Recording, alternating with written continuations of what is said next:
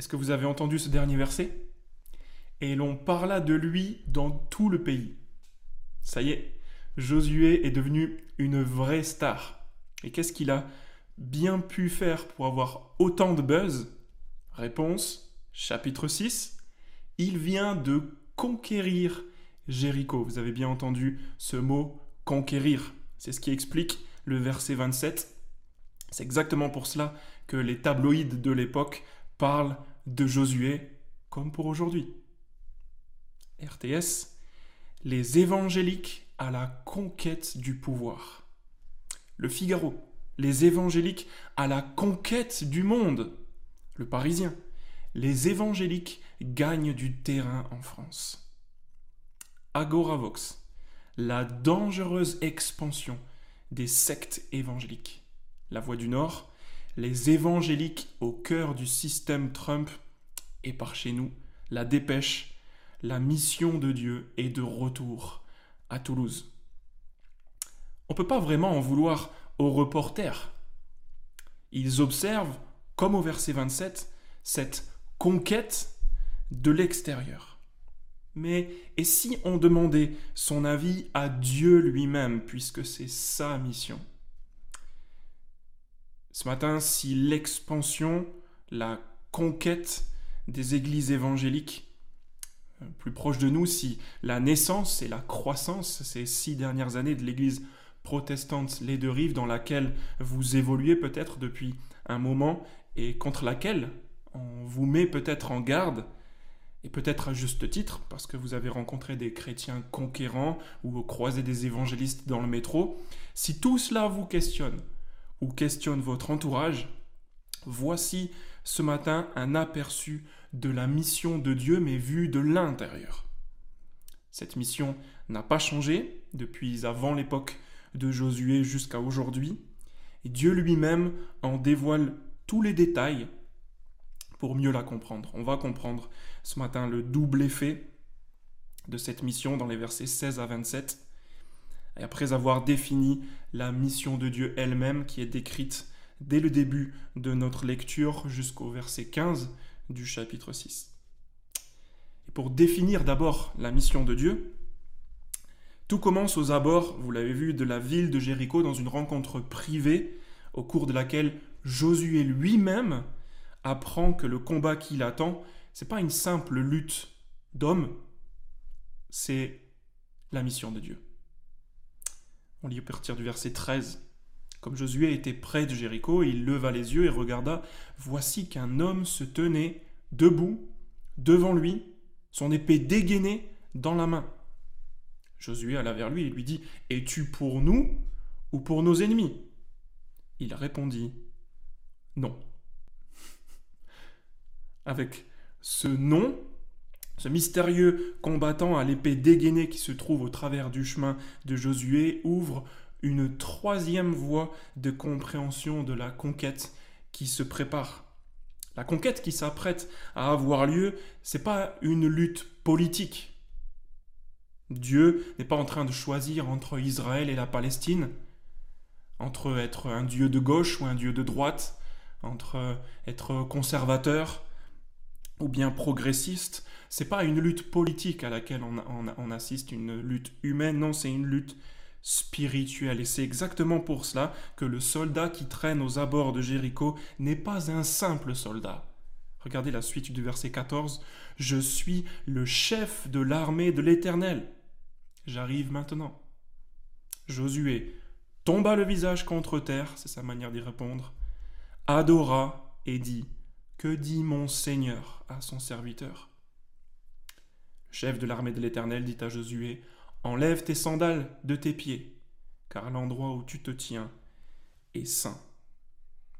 À l'instar de son prédécesseur Moïse, Josué est en train de rencontrer Dieu lui aussi.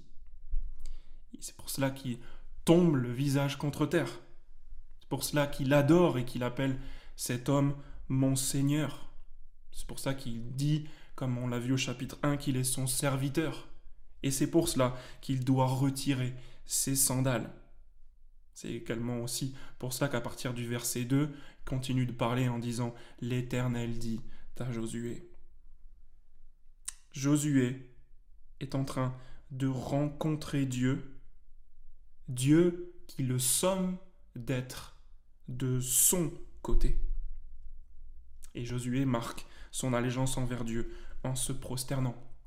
Dans cette conquête, il ne s'agira pas pour Josué euh, d'instrumentaliser Dieu pour défendre ses intérêts propres ou même ceux de sa nation, mais de s'assurer que dans ce combat spirituel qui appartient à Dieu, lui soit pour l'Éternel.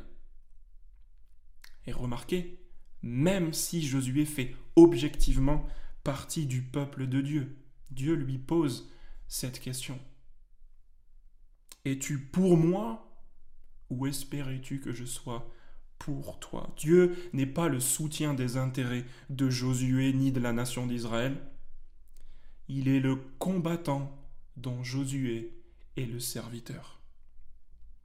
Et c'est rassurant, parce que regardez ce qu'il y a à surmonter au verset 1 du chapitre 6. Jéricho était fermé, barricadé devant les Israélites, personne n'en sortait et personne n'y entrer. Si c'est la mission de Dieu, alors tant mieux, parce que c'est à lui que revient de surmonter de telles difficultés. C'est sa mission, c'est son combat, c'est sa puissance, et c'est aussi son projet. Verset 2. L'Éternel dit à Josué, Regarde, je livre entre tes mains Jéricho et son roi, ainsi que ses vaillants soldats. Josué, son rôle, c'est de regarder pendant que l'Éternel lui livre Jéricho, son roi et son armée.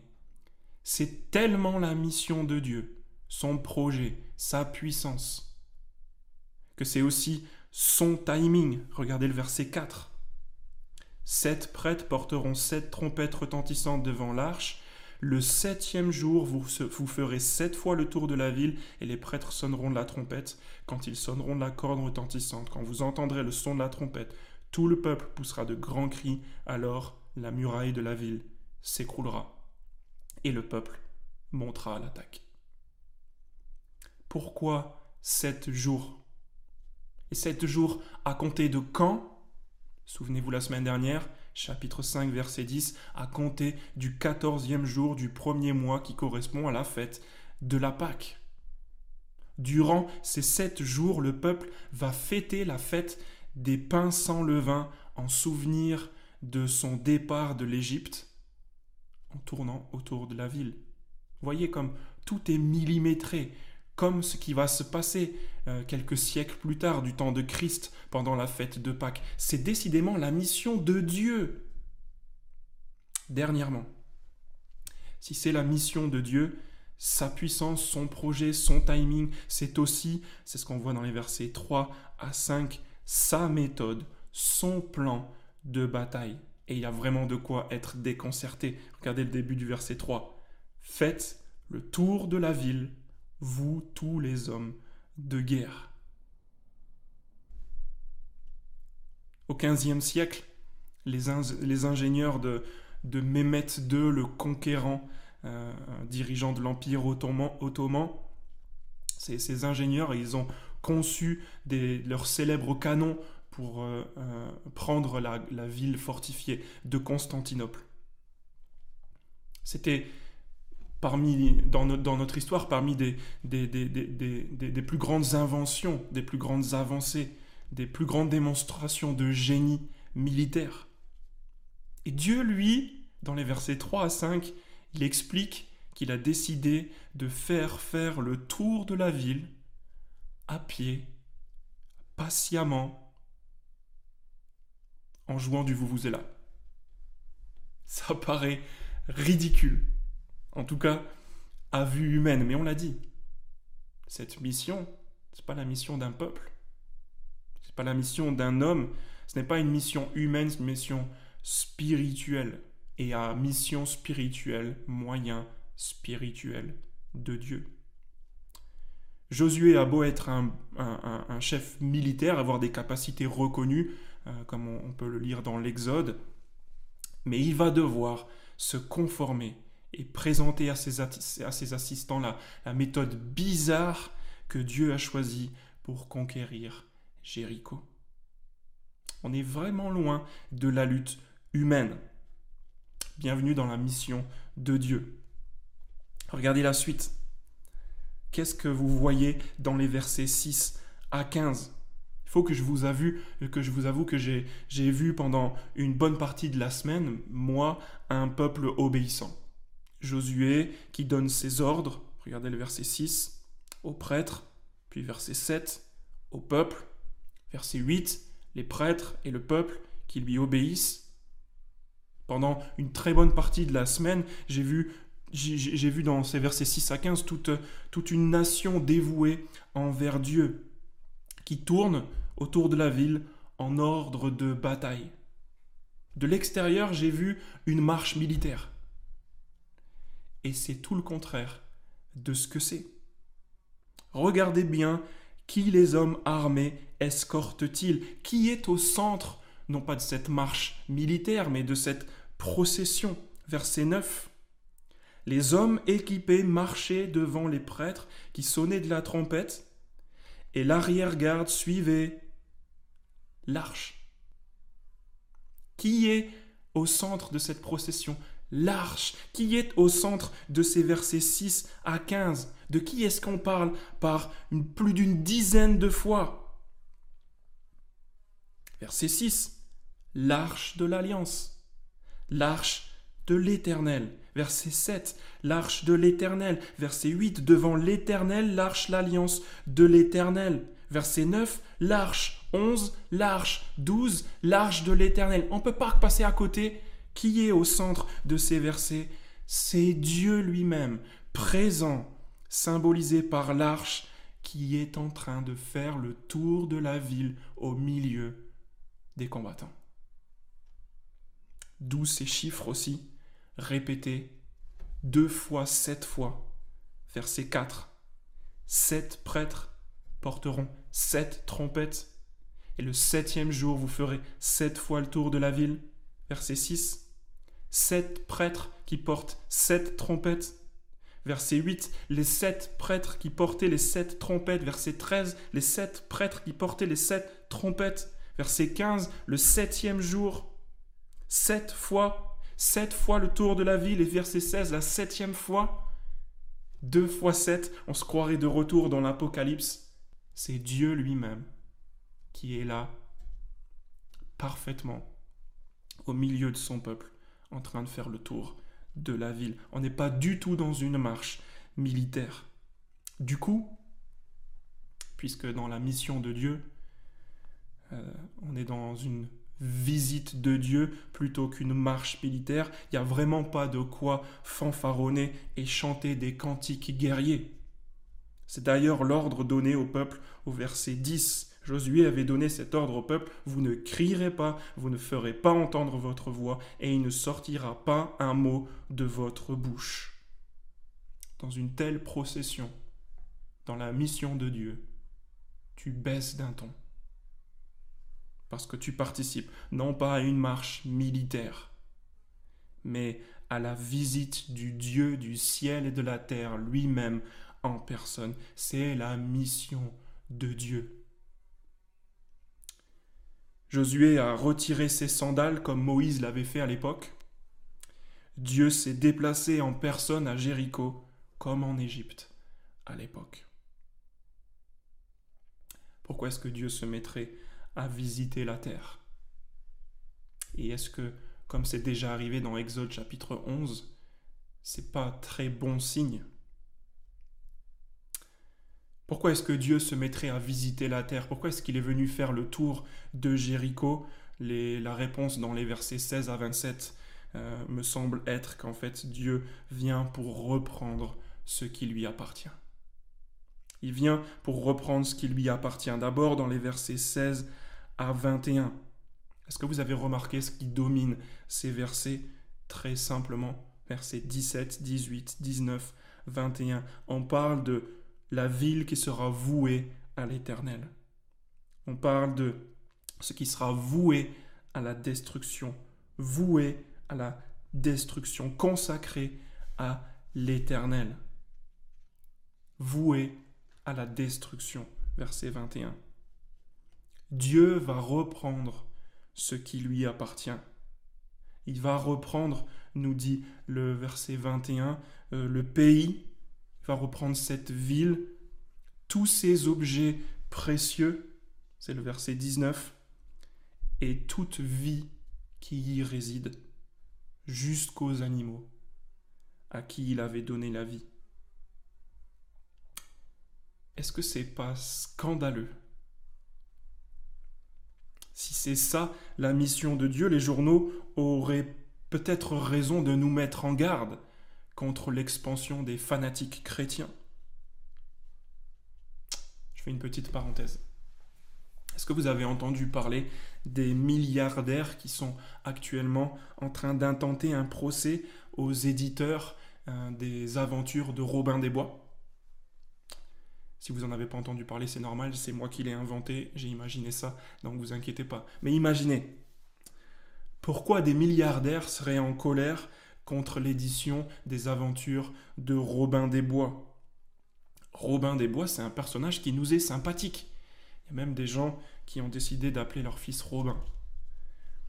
Robin, on l'aime parce qu'il est de notre côté.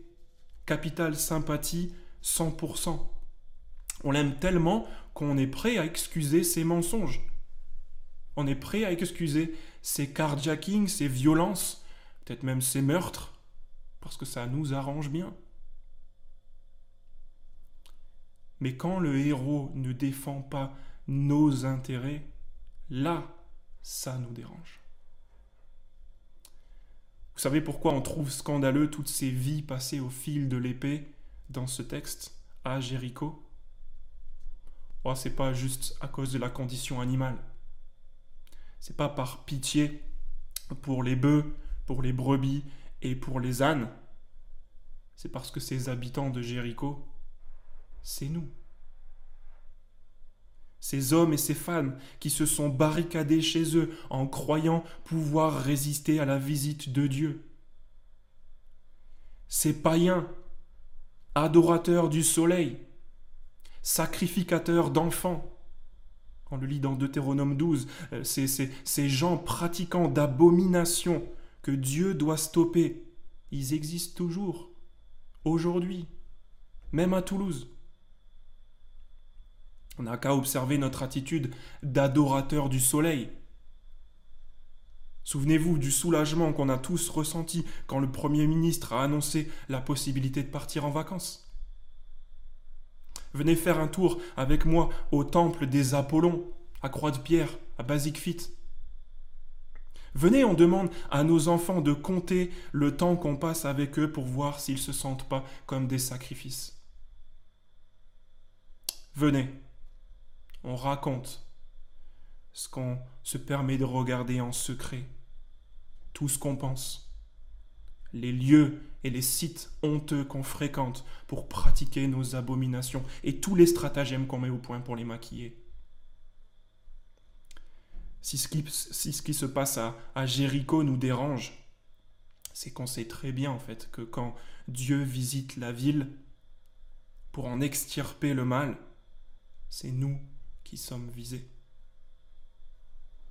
Et c'est pour cela que l'auteur du dernier livre de la Bible, de l'Apocalypse, au chapitre 8, reprend la même symphonie des sept trompettes, pour nous rappeler à nous aujourd'hui à Toulouse qu'un jour, Dieu reviendra extirper le mal et reprendre tout ce qui lui appartient, ce qui lui est voué. Et puisque ce n'est pas un combat humain, mais spirituel, alors même son peuple n'est pas à l'abri. Regardez le verset 18. Il est mis en garde. Gardez-vous bien de toucher à ce qui sera voué à la destruction. En effet, si vous preniez ce que vous aurez voué à la destruction, vous mettriez le camp d'Israël sous une menace de destruction et vous causeriez son malheur. Même eux doivent se tenir loin de Jéricho et de ses objets voués à la destruction. Premier résultat de la visite de Dieu dans les versets 16 à 21. Dieu vient pour extirper le mal. Mais pas que. Est-ce que vous vous souvenez d'il y a deux semaines, de chapitre 2 Dieu ne fait pas qu'extirper le mal, dans les versets 22 à 25. Par son serviteur Josué, il extirpe les croyants de cette ville qui va brûler, qui sera maudite. Il les extirpe pour les amener en lieu sûr et leur laisser la vie. Regardez le verset 25, c'est Josué qui laissa la vie à Rab la prostituée et à sa famille. Encore une fois, on est face à une solution à un problème spirituel, ni politique, ni ethnique. On vient de le lire, verset 18, les Israélites étaient mis en garde. On le lit maintenant, verset 22, une habitante de cette ville même est préservée. Le, le vocabulaire du texte, c'est qu'on l'a fait sortir de cette ville. Après cela, le passage au fil de l'épée du verset 21 donne lieu à l'incendie de la ville au verset 24 et à la malédiction de cette ville au verset 26. Elle n'existe plus et on n'y retournera plus. Dans cette conquête qu'on a démarré ce matin et qui va s'étaler jusqu'au chapitre 12, en commençant ici par Jéricho parce qu'elle est le symbole principal de cette conquête, on assiste à la mission de Dieu qui est claire depuis les premières pages de la Bible et qui finit par être transparente à notre époque. Dieu reprend son héritage et pour le livrer à son peuple. Il extirpe le mal du pays où coule le lait et le miel pour l'offrir au peuple croyant. À l'image de Rahab qui était sorti de Jéricho déjà par la foi avant d'être délivrée physiquement, et elle l'avait montré en cachant les espions du chapitre 2. La grande question de ce chapitre, c'est la suivante. Comment vais-je être extirpé, moi, de cette vie Est-ce que c'est par les secours de Dieu pour m'amener en lieu sûr ou est-ce que ce sera par la force pour laisser ma place à d'autres? Parce que je le redis, on n'assiste pas à une lutte humaine ici, pas seulement. Il n'y a pas besoin de craindre les évangéliques. On n'a pas sous les yeux une marche militaire, c'est Dieu qui visite nos vies parce qu'il a promis de livrer à son peuple ce pays pour habiter au milieu d'eux. Voilà la grande question de ce chapitre. Comment vais-je être extirpé de cette vie? Maintenant, quelques détails du texte pour terminer. Je reviens en plus de cette question pour, euh, pour y, penser euh, et pour préparer PEPS. Concernant la mission de Dieu, on l'a lu, verset 14 du chapitre 5, en tant que croyant, ça vaut le coup de s'examiner comme Josué pour voir si on n'a pas quelque part instrumentalisé Dieu au lieu de, de, chercher, nous, à être de son côté. Peut-être qu'on a oublié que cette mission, c'est la mission de Dieu. Je pense à des situations particulières, par exemple au fait de parler un peu légèrement et, de manière dure de doctrines comme celle du jugement ou alors de s'enflammer parce qu'on lutte pour Dieu. Ça peut être aussi tout le contraire, le fait de, de, de, craindre de blesser quelqu'un en décrivant ce que Dieu est en train de faire. C'est sa mission, c'est pas la nôtre. L'établissement du règne de Dieu, c'est sûr, c'est bizarre, ça peut faire peur, mais ça appartient à Dieu. C'est aussi son timing, c'est ses méthodes, et ça dépend, heureusement, de sa puissance. Deuxièmement, si la mission de Dieu, c'est cette conquête spirituelle avant tout, de Dieu qui visite les endroits que le mal a usurpés pour l'extirper, on ne devrait pas faire prévaloir des techniques humaines sur les, moyens que lui a choisis. C'est sa mission. Il sait comment la mener, alors faisons-lui confiance. Et enfin, verset 26. Ce que Dieu a anéanti et qui a été maudit, n'y retournons jamais.